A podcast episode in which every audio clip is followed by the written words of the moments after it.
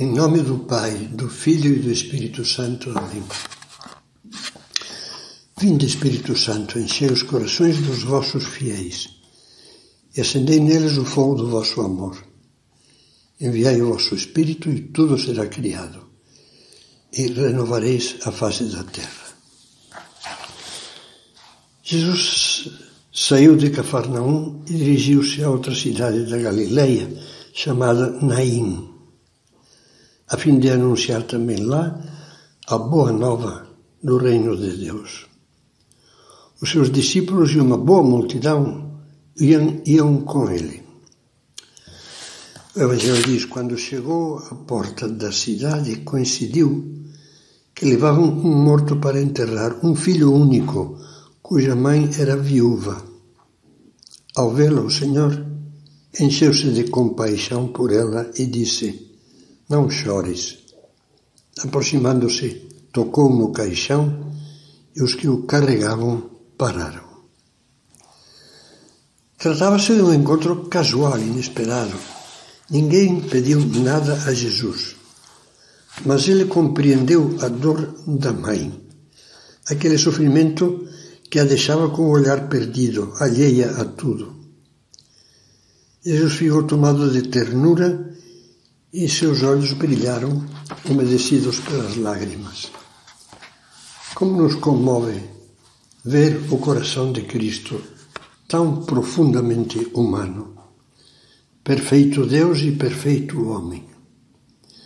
Sente-se vontade de dizer com São José Maria: Obrigado, meu Jesus, porque quiseste fazer-te perfeito homem, com um coração amante e amabilíssimo que ama até a morte e sofre, que se enche de gozo e de dor, que se entusiasma com os caminhos dos homens e nos mostra aquele que conduz ao céu.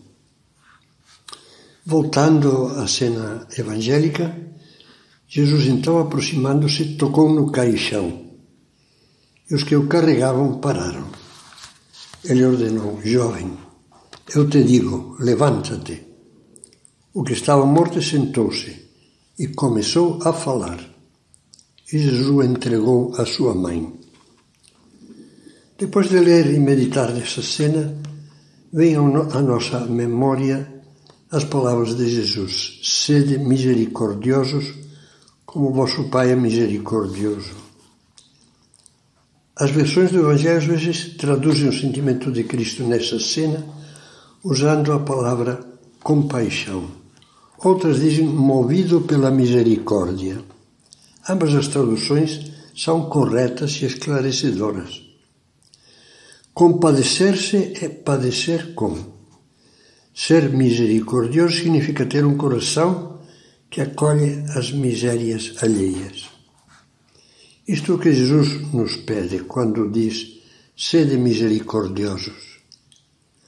Mas além do exemplo, ele nos deixou uma parábola inesquecível, a do bom samaritano. Esse samaritano estrangeiro estava subindo a Jerusalém a negócios quando, de repente, deparou-se com um homem estendido no chão. Havia sido assaltado por bandidos e estava ferido, meio morto. O bom samaritano para e, movido de compaixão, como diz o Evangelho de São Lucas, faz lá mesmo um curativo, derramando vinho e óleo sobre as feridas.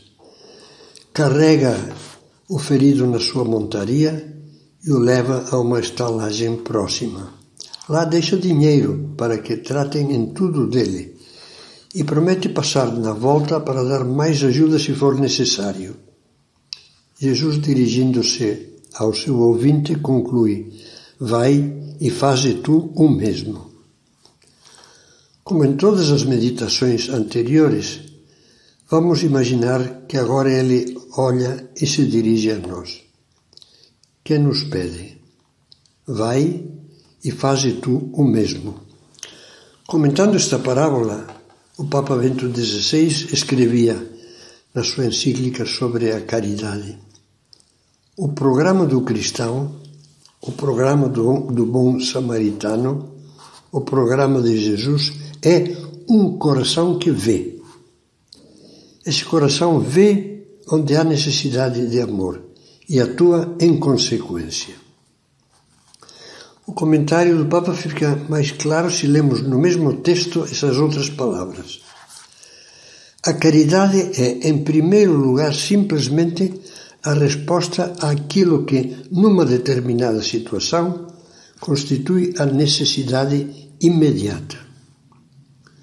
Você já reparou que ninguém solicitou cuidados ao samaritano? Ele deu, ele deu espontaneamente a resposta imediata à necessidade imediata. Essa necessidade foi para ele a voz de Deus. Será que temos um coração que vê? Como é que percebemos as necessidades imediatas dos que nos rodeiam? Muitas vezes não as vemos, a começar pelos da nossa casa, dos que trabalham conosco ou para nós. Talvez seja porque o nosso coração está atulhado de preocupações pessoais egoístas.